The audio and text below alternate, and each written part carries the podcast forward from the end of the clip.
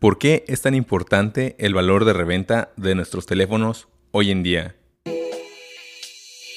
Soy Javier, developer, vivo en Manhattan. Mi medio de transporte en el día a día es una patineta eléctrica de una rueda. Esto es High Float. Bienvenidos al episodio 4. Hola, ¿qué tal? Bienvenidos. Qué gusto tenerlos de nuevo por acá en este podcast.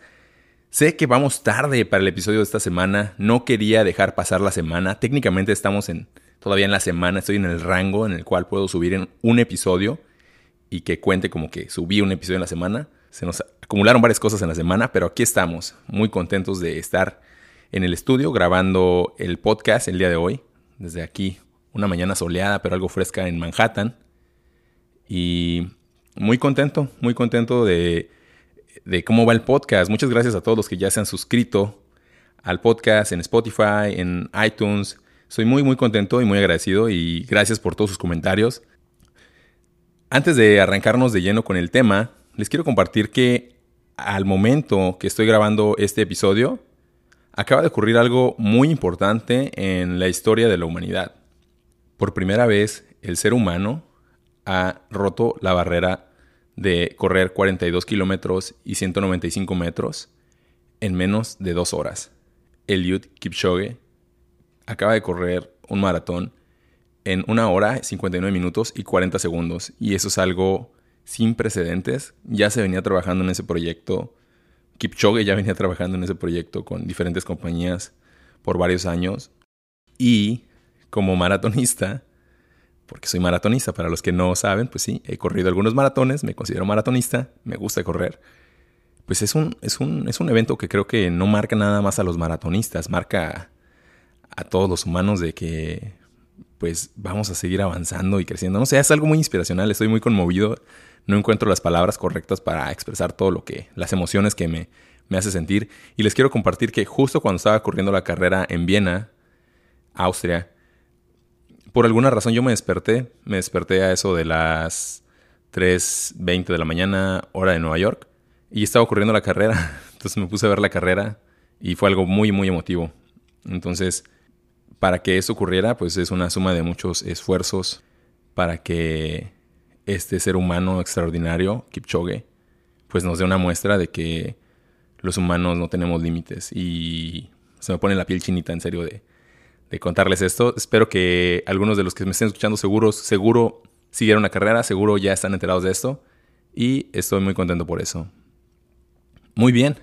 Una vez dicho eso, vámonos al tema. Creo que a nadie nos gusta perder dinero. O sea, no nos gusta perder dinero. Al contrario, nos gusta ganar dinero.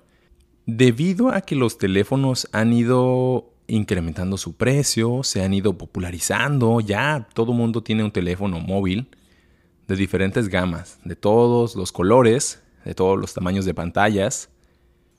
Por un momento nos olvidamos de, o sea, como que consideramos su precio siempre de compra o si lo compramos usado pero no, nos olvidamos como que, bueno, al menos a mí, voy a hablar desde mi perspectiva, se me olvida el precio de reventa del dispositivo en un año, como que no, una vez que lo compro, pasado el tiempo, ¿cuánto va a costar eso que estoy comprando?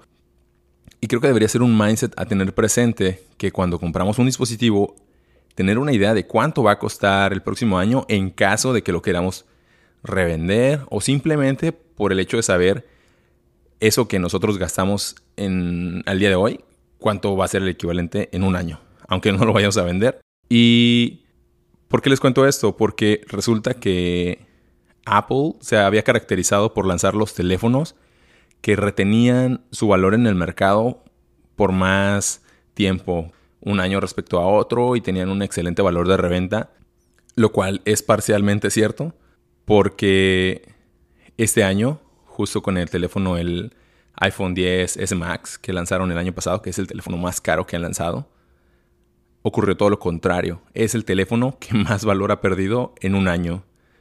Em, no sé si es el que más ha, perdido de todos los teléfonos que hay allá afuera, pero es el teléfono que más valor ha perdido.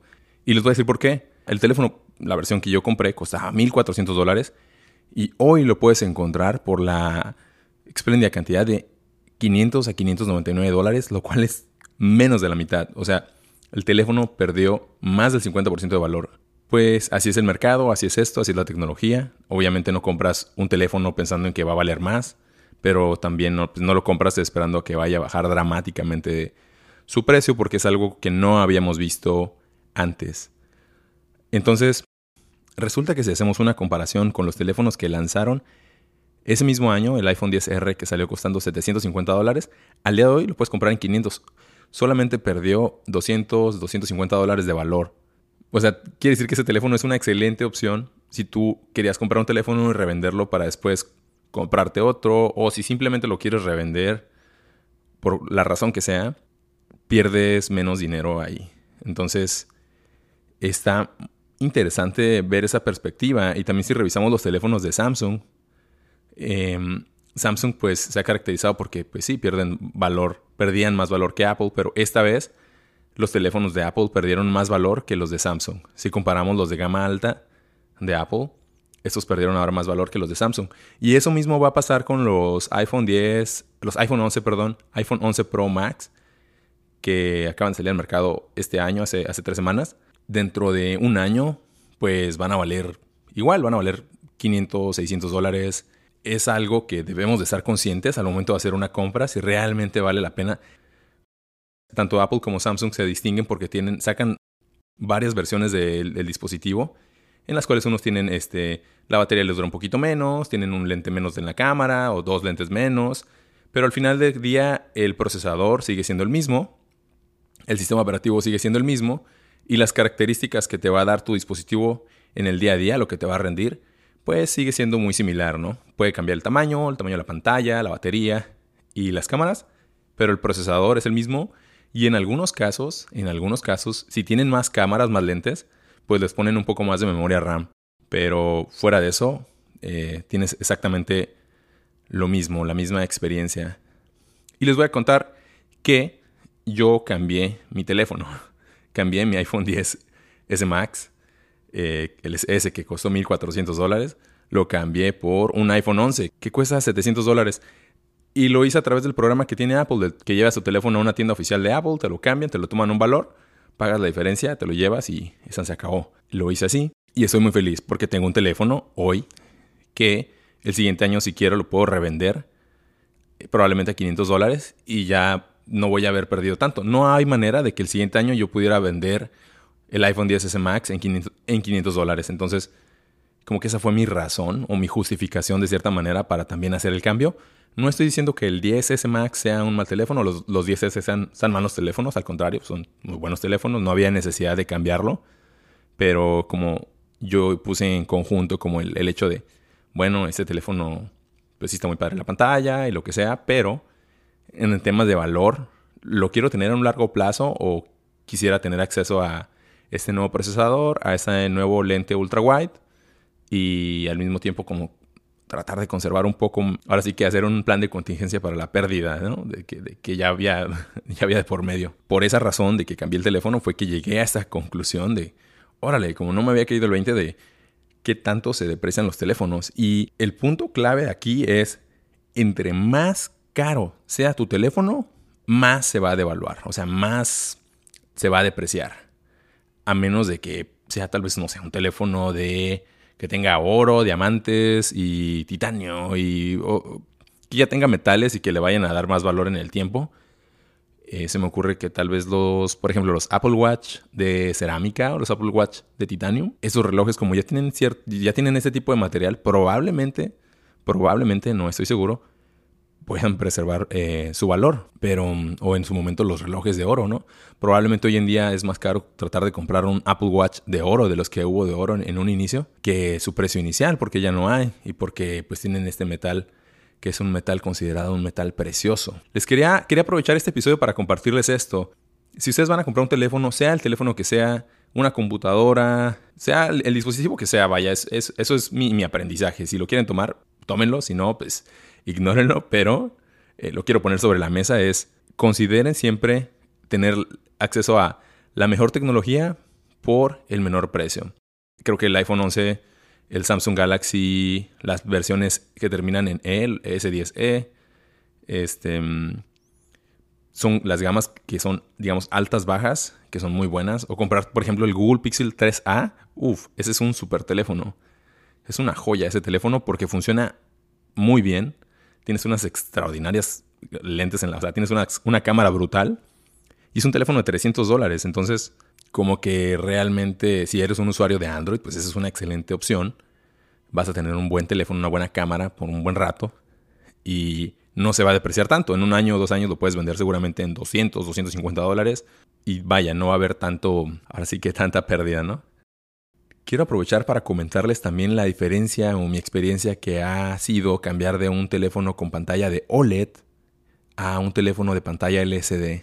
Y la verdad es que no extraño OLED para nada. La batería me dura igual. Mi experiencia consumiendo en el día a día es muy, muy natural, es muy transparente, es muy. es igual. No siento como que me esté perdiendo de algo. ¿Por qué? En el otro teléfono, y, esa es mi, experiencia, los teléfonos son, son generados y son herramientas para usarlas en el día a día. La red actual, que sí es muy rápida, pero no te está entregando todo el tiempo la velocidad en su 100% o la velocidad necesaria para que tú estés consumiendo contenido en la máxima calidad. Y aunque así fuera el caso, no existe el contenido de lo que tú consumes, sean videos de YouTube, sean películas en Netflix. Yo personalmente no veo películas en mi teléfono. Sea cual sea el contenido en video que tú consumes en tu, teléfono, al menos yo lo hago on the go y en background, como que lo dejo siempre como escucho más los videos en lugar de verlos. En mi caso particular, yo les digo, no había una diferencia y aunque hubiera la infraestructura en la red, no hay contenido hoy en día que te esté entregando el HDR o que te esté entregando los 60 frames o cosas así como más relevantes o más sustanciales, digamos, para que tú puedas sacarle provecho a la pantalla. La única, las únicas razones o las únicas situaciones, perdón, en las cuales yo le sacaba provecho al teléfono era cuando estaba con mis amigos y que les decía, hey, ya notaron que con el teléfono, con la pantalla OLED, pueden ver esto. Ya les ponía un video específicamente diseñado por Sony, así de que estaba grabado en una super cámara, con una super resolución, HDR, y se veía muy bonito. Pero esas eran las, las únicas ocasiones que lo llegué a utilizar. No les puedo decir ni una sola película o serie o video de YouTube que yo haya visto y haya dicho, wow, eso se ve fuera de este planeta y vale toda la pena. Entonces, en el lado de consumo, pues no extraño absolutamente nada. En el lado de las fotos, tampoco. ¿Por qué? Y eso es algo, es un dato duro. Si ustedes ponen un teléfono LCD de, Apple de hoy y una pantalla OLED, es engañoso que la calibración es distinta. Los rojos van a ser más vibrantes en la pantalla LCD y los reto, de verdad, háganlo. Si están en un Apple Store, si un amigo o ustedes mismos o en su familia, los colores van a ser más vibrantes en la pantalla LCD que la OLED. Y yo me di cuenta cuando probé justo un teléfono de esos que tenía mi hermano, tiene mi hermano, y yo tenía el, teléfono con OLED. Y decía, wow, mi hermano está jugando un juego que a mí me gusta y se, ve mejor en su pantalla, que es una pantalla LCD. Y ahí me cayó el 20 de que pues muchas veces nos dejamos llevar de nuevo por el marketing, ¿no? Y porque sí, la tecnología es muy buena, pero la infraestructura no está ahí. No está ahí todavía. Ni la calibración. Yo creo que lo podemos ver de la siguiente manera. La, la pantalla LCD está en su máximo. Ya está madura, ya lleva muchos años en el mercado. Es la mejor pantalla LCD que hay hoy y ya lleva muchos años de inversión. Y las OLED son las primeras pantallas OLED de consumo. Estamos hablando que estamos apenas en la tercera generación de pantalla OLED. Viene micro OLED. En resumen, la respuesta corta es no siento una diferencia en el día a día. Y la respuesta corta sería esa, no le extraño. Le recomiendo que se ahorren 250 dólares, 400 dólares, 500 dólares y se vayan por un teléfono LCD. Sí, la diferencia solamente es la pantalla OLED y el LCD. Y bueno amigos, muchas gracias por escuchar este podcast. Esto fue el episodio número 4. Espero que se hayan llevado algo de valor, un aprendizaje.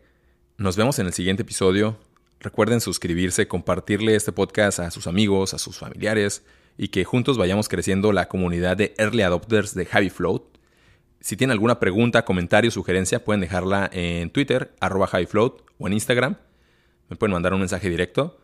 O pueden dejarme una pregunta de su viva voz en javifloat.com. Entren a javifloat.com y ahí van a ver cómo. Les mando un abrazo y excelente energía. Truchas con la cachucha. Adiós.